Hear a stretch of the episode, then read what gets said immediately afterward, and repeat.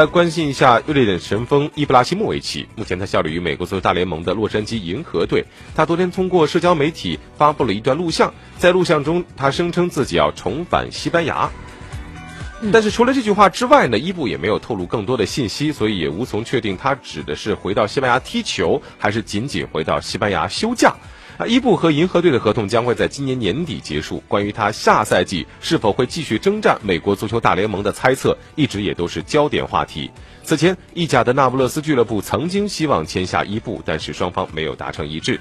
在刚刚结束的美国足球大联盟西部半决赛当中，洛杉矶银河以三比五不敌同城对手洛杉矶联队，遭到了淘汰。如果伊布不再和球队续约，那么这场比赛可能是他在大联盟的最后一场比赛。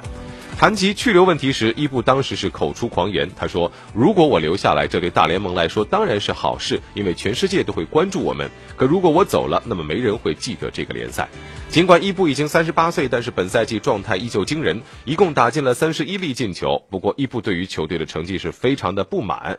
他曾经呃对球队是表达过这样一种态度：他说，球队的进步太慢了。我打进三十一个进球，意味着我们可以冲击冠军，但是我们丢球比进球还要多，整个赛季都是这样，这怎么去和别人争冠军呢？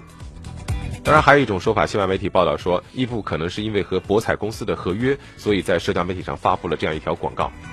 啊，并不一定要回到西班牙地球。放放这个烟雾哈。呃，可能是达成合同，所以他要发这么一条动态，嗯，制造一下信息。是。